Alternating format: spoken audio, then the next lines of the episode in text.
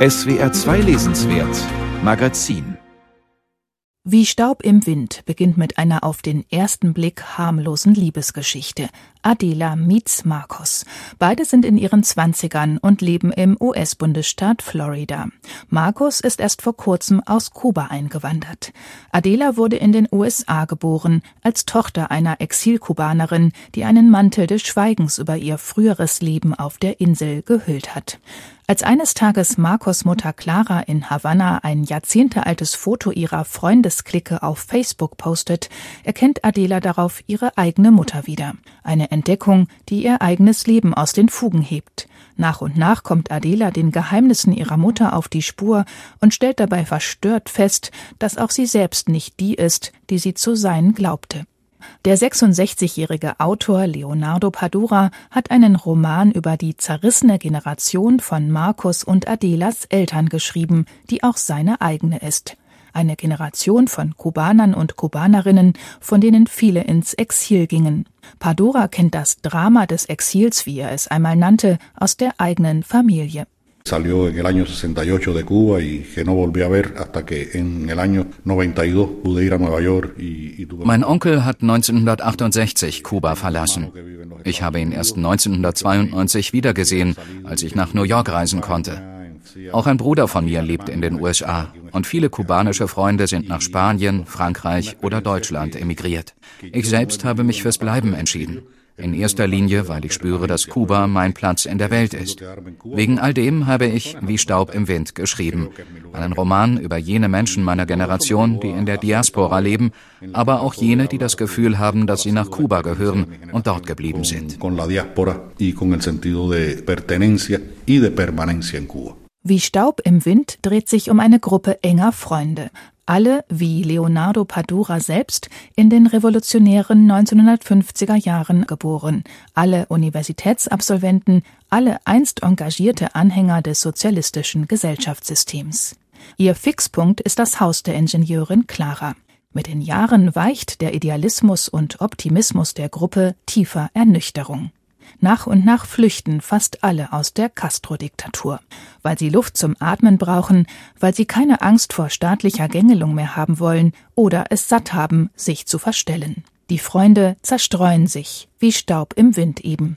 Eine der wenigen aus der Gruppe, die ihre Heimat die Treue halten, selbst während der schweren Versorgungskrise der 90er Jahre, ist Clara, die Mutter von Markus. Selbst als ihre Söhne gehen, bleibt sie auf Kuba.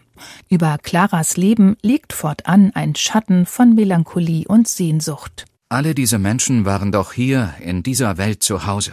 Jahrelang hatten sie sich bemüht, die Möglichkeiten, die ihr Land ihnen bot, zu nutzen und ihr Bestes zu geben, bis sie eines Tages beschlossen, ihr Leben im Exil fortzusetzen, wo sie nie wirklich Wurzeln schlagen konnten, immer nur Fremde, Flüchtlinge, Außenseiter, Exilanten, Heimatlose sein würden. So verdient Claras Ex-Mann, der Neurochirurg Dario, in Barcelona zwar viel Geld, aber er hat keinen einzigen Freund. In Madrid wird der mit Clara befreundete Grafiker Irving die Sehnsucht nach Kuba nie los. Und im argentinischen Buenos Aires fühlt sich das Architektenehepaar Liuba und Fabio, das ebenfalls zur Freundesklicke gehörte, bis zu seinem tragischen Ende fremd. Leonardo Padura hat es sich zugetraut, über die Diaspora zu schreiben, ohne selbst im Exil gelebt zu haben. Sein Roman spielt nicht nur auf Kuba sondern auch in den USA, in Spanien und Argentinien. Die Lebenswege, Erfahrungen und Gefühle der Emigranten schildert er durchaus glaubhaft und nachvollziehbar. Schreiben ist immer schwierig, selbst wenn es um das geht, was man selbst erlebt hat. Ich meine nicht nur schreiben, sondern so gut schreiben, wie es einem möglich ist. Im Laufe der Jahre habe ich die Erlebnisse von mir mehr oder weniger nahestehenden Menschen gesammelt, die ins Exil gegangen sind. Manche habe ich nur ganz kurz getroffen, aber sie haben mir etwas über ihre Erfahrungen erzählt. Ein Schriftsteller kann nicht das Leben all seiner Figuren leben, aber er kann Erinnerungen anderer Menschen sammeln und diese Geschichten irgendwann abstauben und in seinen Büchern verwenden. Eh, eigentlich kennt man Leonardo Padura als einen der größten Krimi-Autoren Lateinamerikas.